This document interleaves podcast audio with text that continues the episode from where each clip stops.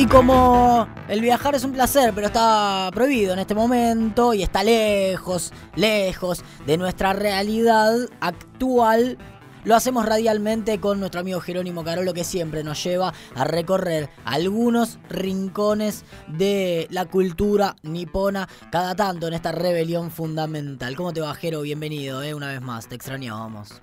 Moshi Moshi, amigues, ¿cómo andan? Bien. Chihuahua, Minasan. Muy bien, ansiosos por lo que vamos a hablar en el día de hoy, que tiene que ver con un poco la cultura del trabajo, en una justamente cultura que es muy, muy distinta a la nuestra. Eso creemos. Por lo menos Sí. venimos viendo que a veces sí, a veces no. Está bueno, a mí una de las cosas que, que me gustan de, de- de esta columna en la rebelión fundamental, no sé si ya lo dije antes, eh, es la manera que tenemos de encontrar esas cosas en las que nos parecemos y en las que diferimos con una cultura tan lejana. Obviamente que en las que nos parecemos encontramos, yo encuentro con más placer porque digo, no somos tan diferentes, pero bueno, en otras cosas sí. Y yo creo que, que la columna de hoy va, va a ser un poco que se, que sea gigante, un poco esta brecha entre, no solo entre argentinos y japoneses, sino yo diría entre occidentales y Bien, japoneses. Acá bien. es como más para ese lado. Quiero diría. empezar de una manera exitista. Eh, Sí, a ver. grandes rasgos, si hablamos de derechos laborales, eh, Mm. ¿estamos mejor en Argentina que en Japón? Eh, ah, buena pregunta. Lo matás. Yo diría Buenísima. que estamos en, en antípodas porque mm, eh, no es que los derechos laborales en Argentina sean mejores que, que en Japón, por ejemplo, sino que en Japón se, se vuelven muy inverosímiles a veces.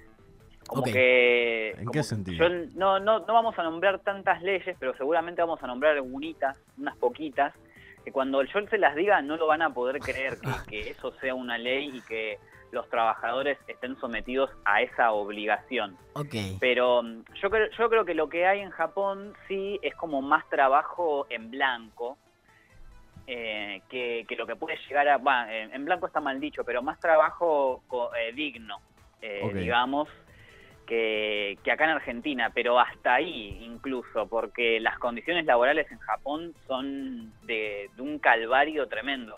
Es como que me da un poco de miedo cambiar de laburo en el momento que, que pueda viajar a Japón y decir, como que mi- el, el trabajo que tengo acá es mucho mejor que, creo que cualquier trabajo que se pueda conseguir en Japón por, por el- la cantidad de tiempo y, y cómo dedican los japoneses su vida al trabajo literal. Jero, lo que podemos identificar, igual digo, como el trabajo en Argentina, es, la, eh, hacías recién referencia, la cantidad de empleo no registrado o trabajo Exacto. informal, digamos, que, que tenemos acá en nuestro país, que Exacto, ahí no entra... digno, pero el término que estás usando vos es el correcto. Claro. Porque viste que decir trabajo negro implica toda una, una historia de discriminación también. Eh, pero es lo que vos decís, trabajo registrado eh, y en condiciones de, de legalidad, digamos. Bien, Claro.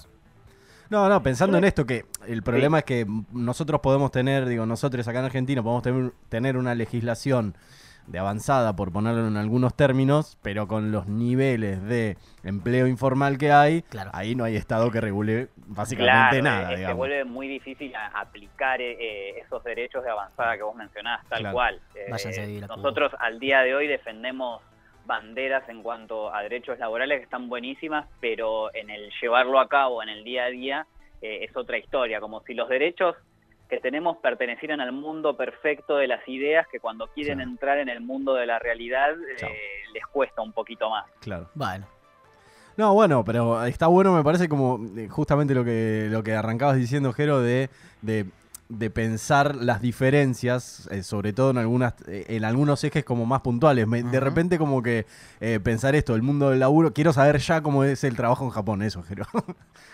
Eh, vamos a, ir explicando de a Sí, poquito señor. algunas diferencias. Yo creo que no.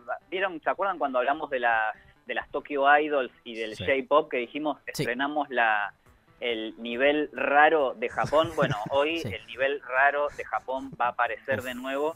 Y, y yo creo que no, no lo van a poder creer. Si quieren empezamos hablando con lo que nos quedó de la otra vez, que era esto, que Japón es un país que tiende al proteccionismo del empleo.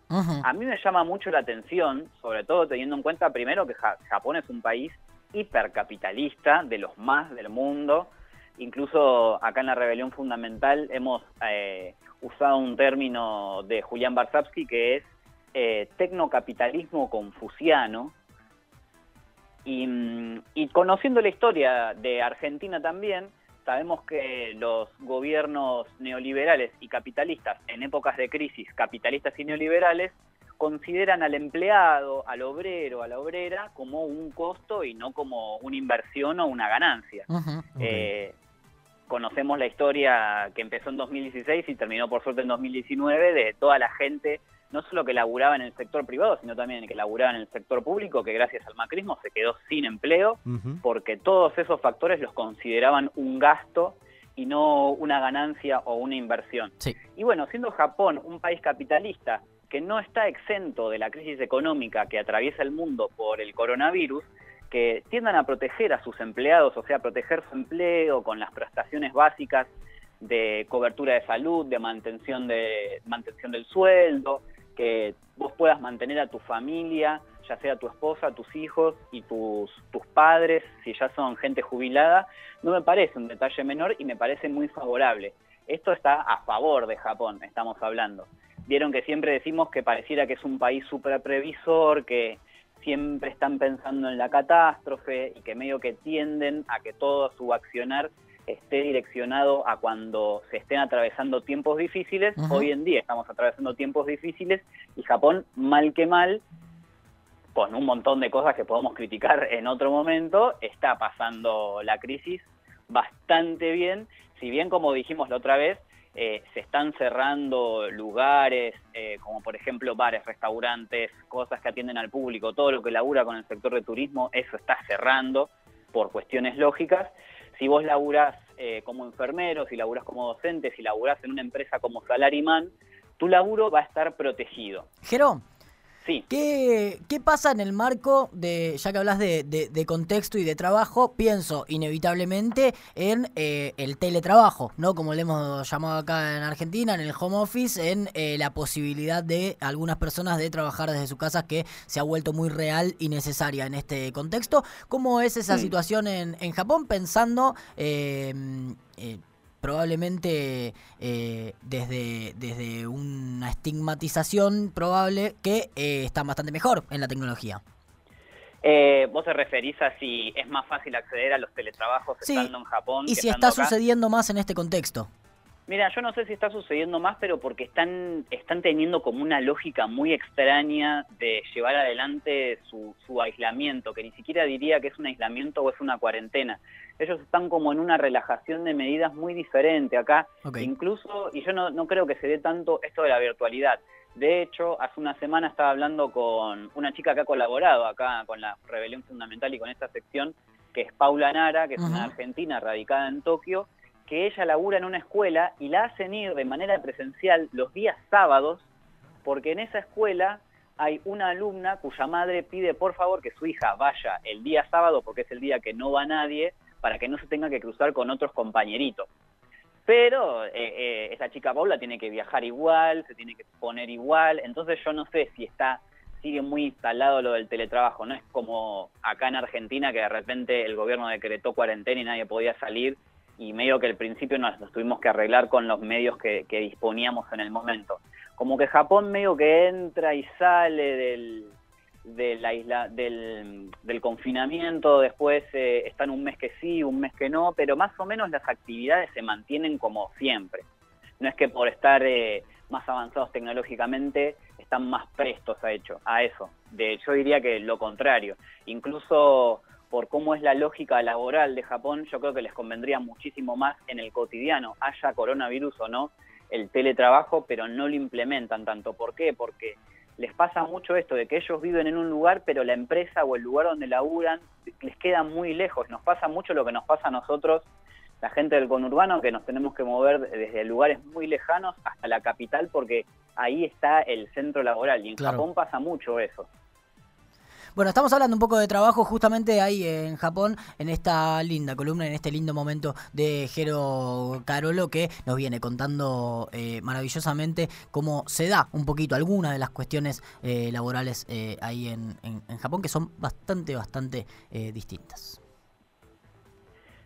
una de las cosas que yo les quería comentar es que esto de la estabilidad de tu laburo es, es tan real y en el sentido de que si vos, por ejemplo, entras a laburar en una empresa y más o menos haces las cosas bien eh, y, te quedás en el molde, es muy posible que vos te jubiles en esa empresa y eso genera una estabilidad eh, que es enorme, que acá que quizás en estos lados de Latinoamérica es más inusitada, es algo que también atrae mucho a la gente a viajar no solo a Japón, sino a otros países del exterior que, quizás ofrecen estabilidad laboral. ¿Vieron esas notas infumables de, de Infobae, la nación que dice son una pareja de argentinos que viven en Suecia y hacen empanadas y ganan no sé cuántos dólares la hora y son felices. Sí.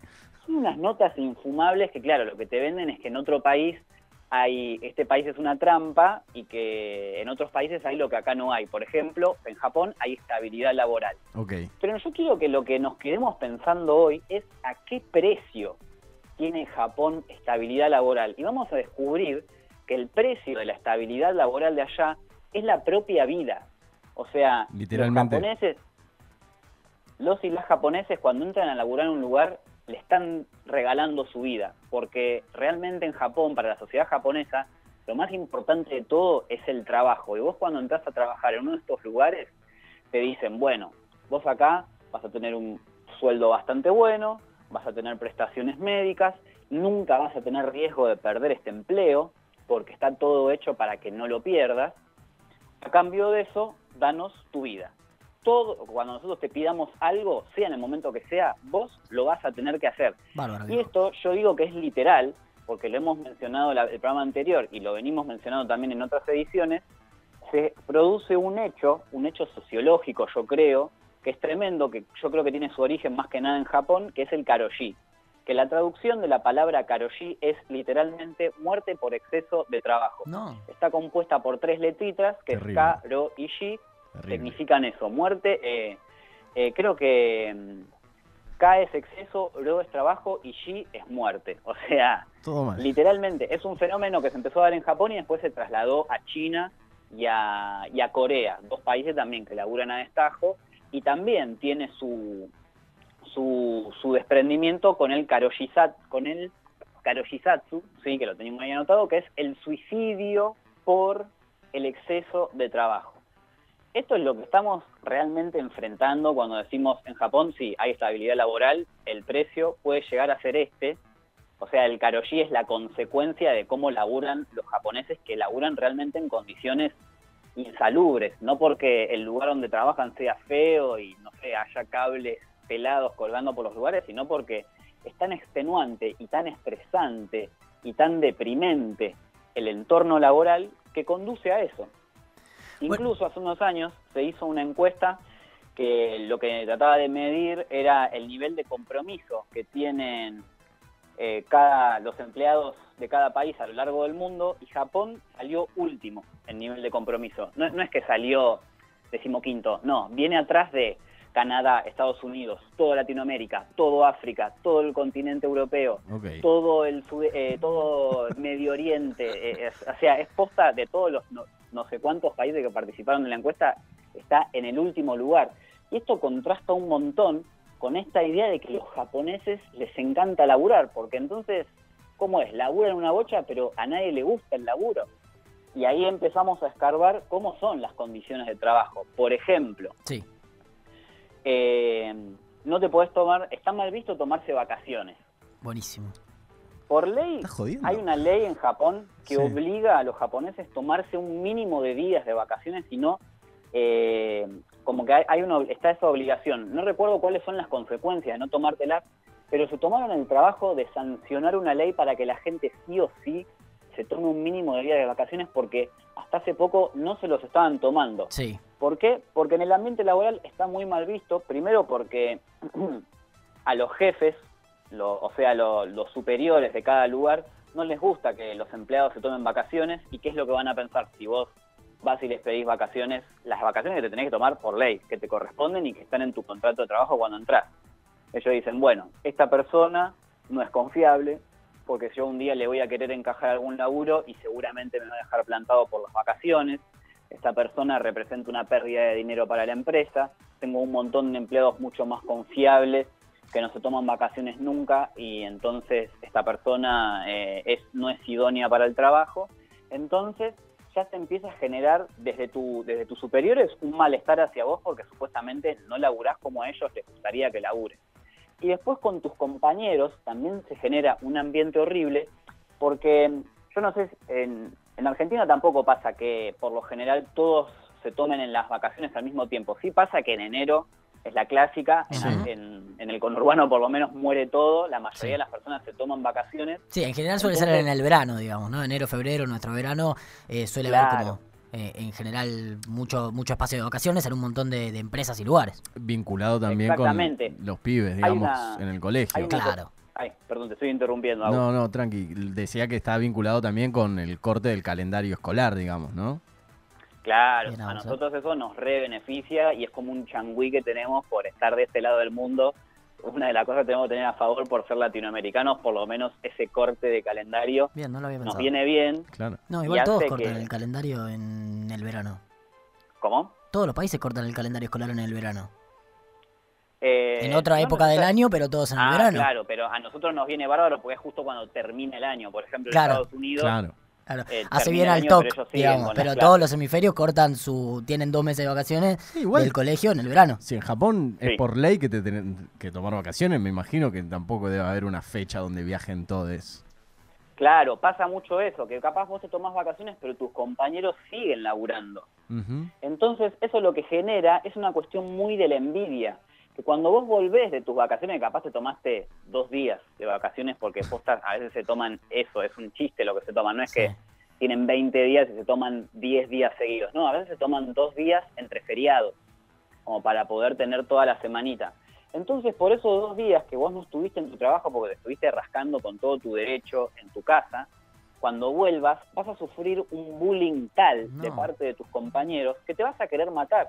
Porque incluso en la, estamos hablando más que nada del ambiente empresarial oficinístico, la distancia física que tenés con tu compañero es muy corta. Capaz que vos estás en un escritorio y alrededor tuyo tenés a tres personas más que van a estar todo el día rompiéndote la cabeza, diciéndote vos sos un flojo, nosotros trabajamos más que vos, ¿cómo puede ser que vos te tomes vacaciones y nosotros nos quedamos acá haciendo el laburo?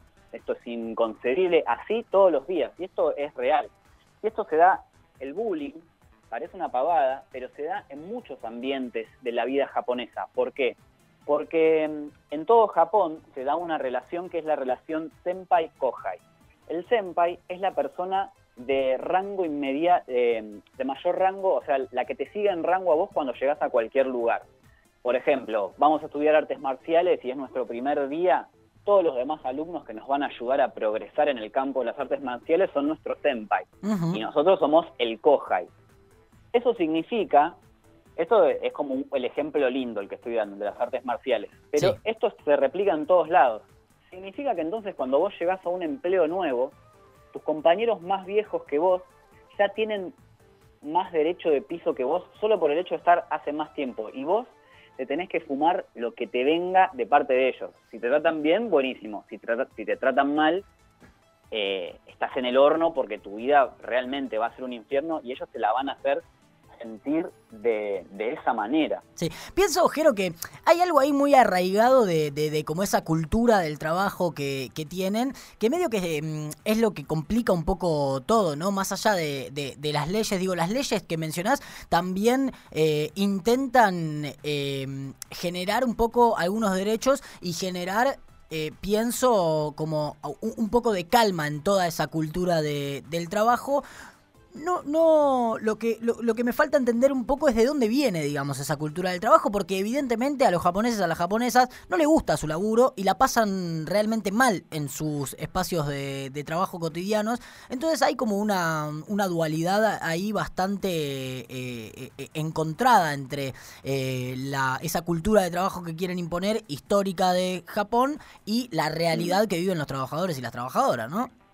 Sí, tal cual. La verdad que la, observación que hiciste es muy buena y es, eh, yo creo que en lo primero que lo, primero que pensamos todos cuando nos vamos enterando de estas realidades y las respuestas son muchas. Eh, viste que vieron que muchas de las cosas que venimos viendo es que Japón parece un país remoderno, que no sé qué, no sé qué, pero tienen problemas que están arraigadísimos desde el pasado. Y esto de la, por ejemplo, la, de la conducta de, laburar siempre, que por ejemplo se da mucho en el rubro de, la construcción, los albañiles y los obreros, que son eh, forman parte de las, de las siete profesiones eh, más afectadas por el karoshi en Japón. Por ejemplo, eh, los obreros no tienen días de vacaciones, solo descansan los días que llueve, porque es el día que, que es imposible trabajar. Y esto viene del colectivismo laboral, de cuando en Japón tenían que laburar todos para que salga la cosecha de arroz, todos para que salga eh, la producción ganadera, todos para que salga la pesca. Era, es mucho del colectivismo, esto de también eh, el mirar lo que hace el otro, preocuparse por el qué dirán para poder, para que todos laburen en regla. Esto también les viene del confucianismo, porque implementa un sistema de jerarquías a la hora de, de ver los empleos entonces, son muchas de las razones. Una de las cosas que yo quería explicar, por ejemplo, eh, que me encanta que este año hayamos empezado hablando de los samuráis. Sí. Y ustedes me podrán decir, ¿qué tendrán que ver los samuráis? Ya no existen más, no hay guerras internas. Ya no me sorprende nada en Japón. Pero, ¿qué pasa? Eh, en Japón, de un día para el otro, los samuráis se quedaron sin efecto, pero ¿qué pasó? Los samuráis siguieron existiendo, o sea, estaban ahí, no es que se, se evaporaron en el aire. ¿Y qué era lo que pasaba con los samuráis que sabemos? Que se rigen bajo un código férreo, que es el bullido, el camino del guerrero, y que la lealtad forma parte de, este camino, de este código. Entonces lo que hicieron los samuráis y lo trasladaron al nivel laboral fue transmitir la lealtad hacia su señor, hacia su daimio, la transmitieron hacia una empresa, por ejemplo. Entonces, si antes daban la vida por un señor, ahora van a dar la vida por la empresa. Horrible. Literalmente. peligrosísimo. Horrible. Y esto sucede no solo en el ambiente empresarial con los salaryman, sino que también, ¿saben cuáles son las dos profesiones eh, más afectadas por el karoshi en Japón? A ver. Se van a, les va a llamar mucho la atención, yo creo, son los enfermeros y los docentes. Bueno. Bueno, nada, nada muy alejado de la realidad de, los países eh, tercermundistas.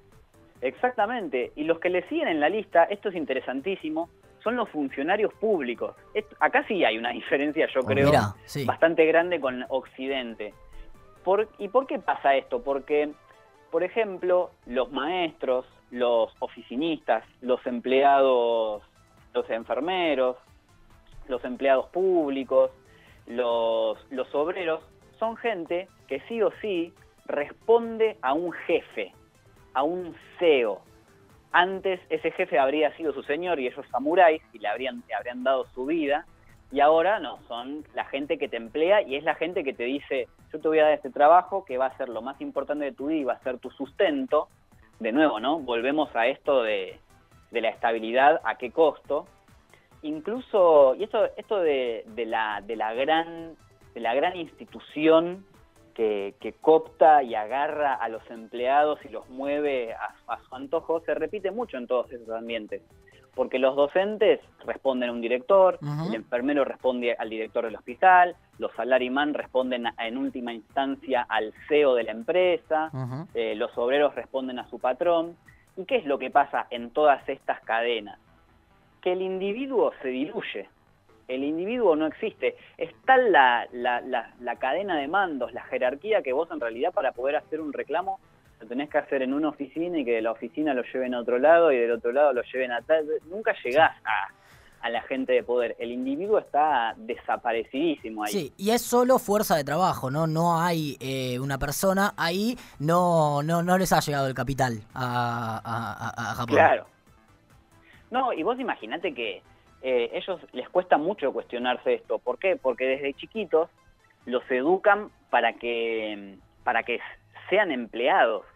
Acá en Argentina, mal que mal, el sistema educativo, yo, yo creo por, más que nada por experiencia propia, muy empírico lo voy a decir, ¿no? Pero por experiencia propia y de la gente que conozco, la, la, escuela acá, mal que mal, genera sujetos críticos, que, que no, no, si de repente tenemos un, problema en el laburo, esto, que te hacen laburar de más y vas a decir, che, eh, eh, esto es raro, no está bien. En Japón no, no te enseñan a criticar al sistema, te enseñan a, aceptarlo dócilmente y a que toda tu vida va a estar dedicada al laburo. De hecho, eh, mucha, muchas, muchos japoneses tienen problemas familiares porque están todo el tiempo laburando y nunca están en, en la casa.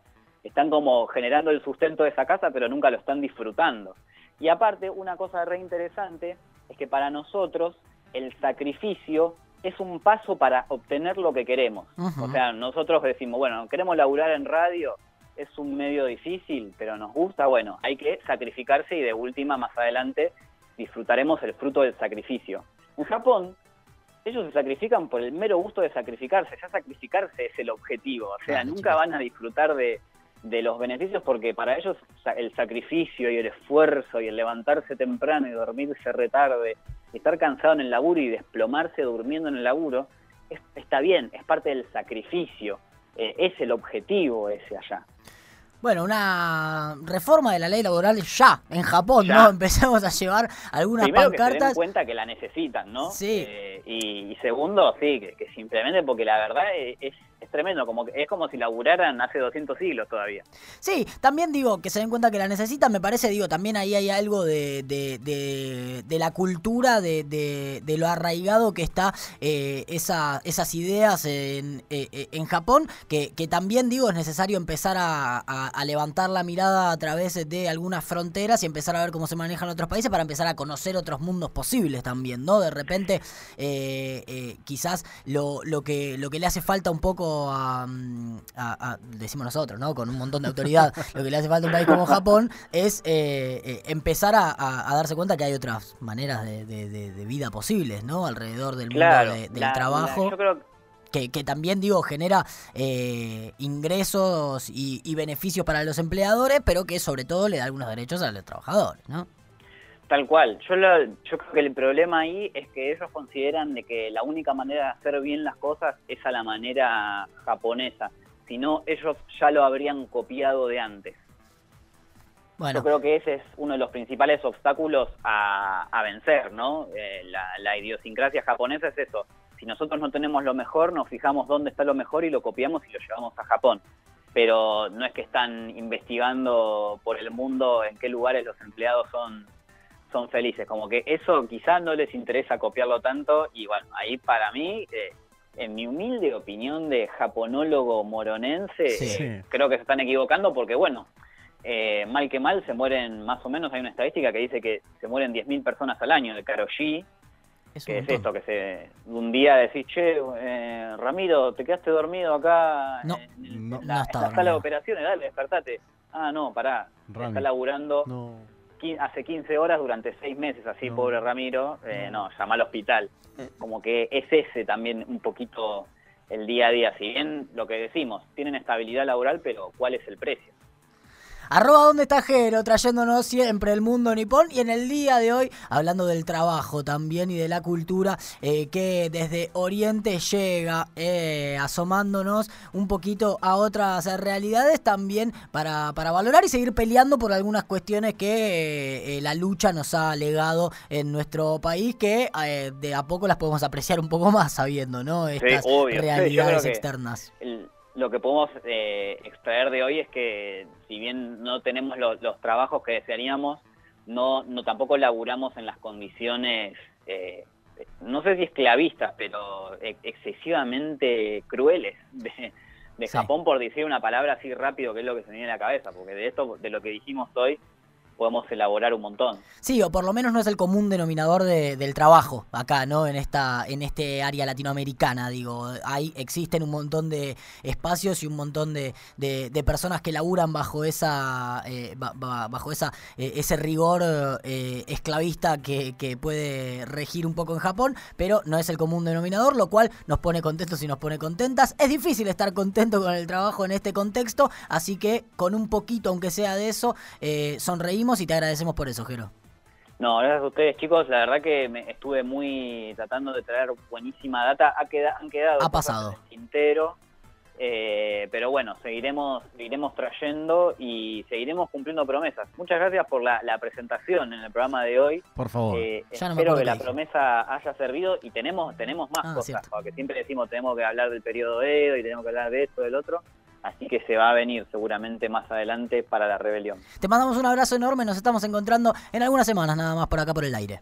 Abrazo, amigos, que anden bien. Bye, bye. Arroba donde está Jero en este espacio que tanto nos gusta de Rebelión Fundamental, donde de repente conocemos algunas otras culturas. ¿Por qué viajan a Japón? Nos preguntan. Para conocer otras realidades como la que ha sucedido en el día de hoy alrededor del mundo del trabajo. Che, 18 minutos pasan de las 3 de la tarde. Esta rebelión, bueno, casi que se empieza a retirar, casi que se empieza a despedir. Nos queda poquito por delante. Hasta las 4 vamos a estar por acá. Vamos a poner unas tandas, vamos a poner unas cosas que debemos, algo eh, comercial que obliga eh, FM Freeway y FM en tránsito. Y seguimos después con algo de rebelión fundamental, con lo que nos quede, dando vueltas por acá.